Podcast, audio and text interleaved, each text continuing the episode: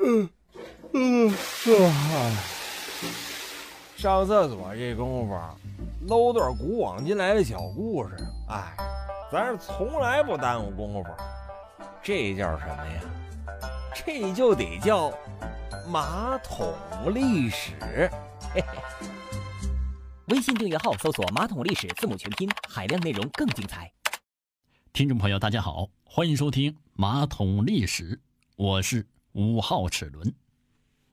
孟小冬是北平的宛平人，也就是今天的北京人，梨园世家出身，是早年京剧优秀的女老生，人称为东皇，是京剧著名老生余叔岩的弟子，余派的优秀传人之一。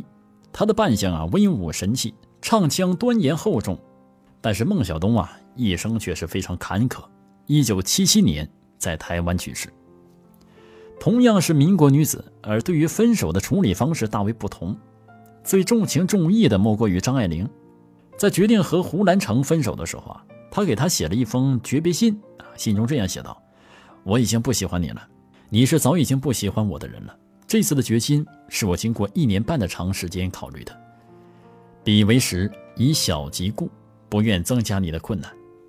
你不要来找我了，急或写信来，我也是不看了。”随信呢，还付了三十万块钱，那是他新写的电视剧本《不了情》和《太太万岁》的稿费。到底是张爱玲，纵然分手呢，也是绝不出恶语。而最激烈的莫过于蒋碧薇，他和徐悲鸿啊曾经是一对佳偶，后来因为闹离婚呢，打到了官司。作证律师是大名鼎鼎的沈君儒。那打官司啊，虽然不是什么好事儿，好在呢，蒋碧薇啊，呃，大获全胜。获得了一双儿女的抚养权，并且从徐悲鸿那儿得到了一百万的赡养费和一百幅画。蒋碧薇堪称是江喜宝的先驱，心里啊相当这个拎得清。如果没有很多很多的爱，那么有很多很多的钱也好。最戏剧性的莫过于杨之华，这要拜他有一个好前夫所赐。杨之华在嫁给瞿秋白之前呢，是沈建龙的妻子。他有了婚外情以后呢，三个人会面谈判，谈判过程很友好，结果更奇妙。三人一起在报纸上各发了一则启事，内容是这样写的：杨之华、沈建龙启事，自一九二四年十一月十八日起，我们正式脱离恋爱的关系。瞿秋白、杨之华启事，自一九二四年十一月十八日起，我们正式结合恋爱的关系。沈建龙、瞿秋白启事。自一九二四年十一月十八日起，我们正式结合朋友的关系，这才是真正的一别两宽，各生欢喜。瞿秋白和沈建龙之后呢，还真的成了至交好友。不知道是由于他太有魅力，还是沈建龙心太大。当然，最荒唐的还是白薇，白薇和杨骚之间的情感，这个经历啊，十分的离奇，分分合合持续了近二十年，每次分手啊。两个人还会立下一些奇葩的约定啊，其中一九二五年那次的约定啊是最奇葩。杨骚啊向白薇承诺，等他在新加坡嫖满一百名妓女，两人就复合。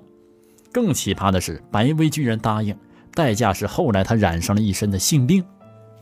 如此的尊严扫地，最终还是没有走向白头偕老。这个故事啊，也是告诉我们，完全放弃自尊的爱是没有好下场的。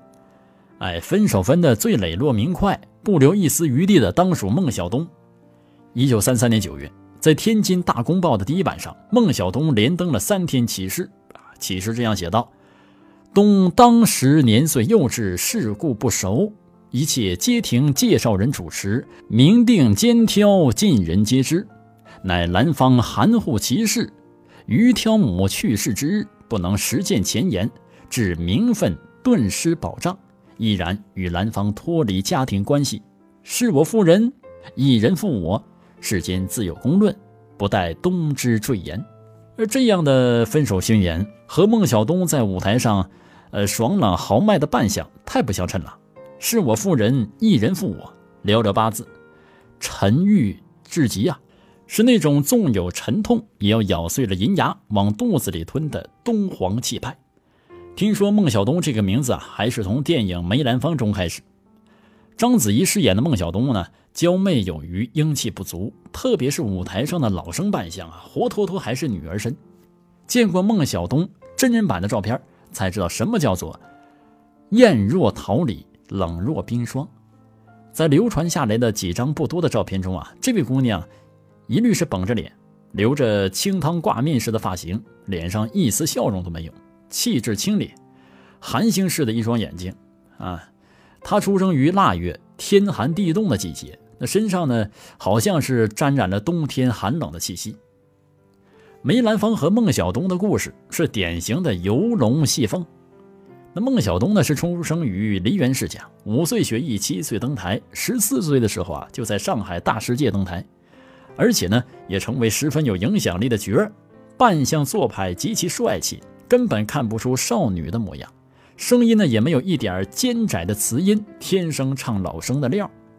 认识梅兰芳的时候啊，他还只有十八岁，已经是虚声之皇，而他呢，则是更为著名的旦角之王。一九二五年，孟小冬和梅兰芳在舞台上相遇了，他们共演的那一出是《游龙戏凤》，至今呢仍然是梨园佳话。在台上啊，孟小冬扮演的是微服私访的正德皇帝，梅兰芳扮演的是天真活泼的李凤姐，真正是。颠鸾倒凤，阴阳颠倒，而他们又一同出演了《四郎探母》《二进宫》，每一出戏呢都是戏逢对手，十分叫好。十八岁的孟小冬在三十二岁的大名角梅兰芳的面前并不胆怯，演来演去落落大方，非常潇洒。台下不断的拍手叫好，许多梅迷和孟迷更是希望二人呢能够就此假戏真做，成就一段传奇的姻缘。戏台上的两个人呢，也是弄假成真，因戏生情。当时梅兰芳家中呢，已经有两房妻子，分别是原配王明华和后娶的福芝芳。以孟小冬的心高气傲，只怕难以接受。好在媒人呐解释说，王明华重病在医院，实际上呢只有一房夫人，而小东过去呢也是两头大，不算偏房。福芝芳呢是一个厉害的角色，死活呢不肯让孟小冬进门。梅兰芳啊，无奈之下，只好在外面找了一个四合院与孟小冬住，起名为坠玉轩。照这个情形来看呢，孟小冬嫁过去实际上还是侧室，而且是不能登堂入室，只能在外面金屋藏娇的侧室。以孟小冬的聪明，如何觉察不到媒人说辞中的漏洞呢？我宁愿相信啊，他只是当时对梅兰芳，呃，情深，不愿意去计较名分罢了。有句诗说呀。薄命怜卿甘做妾。事实上，如果甘心做人的妾，那一定是因为很爱很爱这个人。求人得人，谈不上薄命。孟小冬呢，就是抱着满心的欢喜，和舞台上的梅郎做了真正的夫妻。他不求名分，放弃了演出，只希望呢能够和意中人朝夕相守。直到很多年以后，他痛定思痛，才后悔当初的年岁幼稚，世故不熟。这八个字啊，真是血泪之言呐！他们是有过好日子的，且不说舞台上的呃倩影双双，就是在现实生活中呢，也曾经如胶似漆。他们曾留下了一些照片啊，梅兰芳啊侧身摆出手势，墙上留下投影，而右上方呢是孟小冬的题字，题字写道：“你在那里做什么？”左上方是梅兰芳的手书：“我在这里做额影呢。”新婚夫妻的亲昵之状啊，是溢于言表。可是好景不长啊，这时候出现了一桩枪击事件，迅速打断了他们的恩爱。在电影《梅兰芳》中，肇事者是梅兰芳的粉丝，现实中恰好相反，那个疯狂的追星族其实是孟小冬的粉丝。孟小冬嫁给梅兰芳之后啊，不再登台了，急坏了一个叫李志刚的忠实粉丝。为了听孟小冬的戏，他曾经是天天旷课。得知心目中的女神居然嫁人了，他比杨丽娟还要疯狂。杨丽娟是谁呢？就是那个痴迷于追，呃，追谁啊？追逐那个刘德华的粉丝嘛。哎，拿着手枪啊，就跑到坠玉轩要和梅兰芳火拼。混乱之中啊，李志刚击毙了调解人张汉举，而自己呢，也被军警乱枪击毙，消首示众。而这桩事件中啊，几乎囊括了人们关注的一切新闻热点：暴力、情杀、名人、血腥。于是呢，北平小报以此为题大肆报道，一时呢流言蜚语是满天飞呀。呃，不知道是在枪击事件中受到惊吓，还是因为谣言对自己的事业不利，梅兰芳逐渐冷落了孟小冬。而这个梅兰芳啊，也不喜欢孟小冬了，理由是孟小冬为人心高气傲，他需要人的服侍，而福之芳呢，则随和大方，他可以服侍人。以人服侍与服侍人相比，为梅郎一生幸福计，就不妨舍梦而留福了。好了，各位听众，本期的马桶历史由声工厂录制，我是五号齿轮，下期节目再见。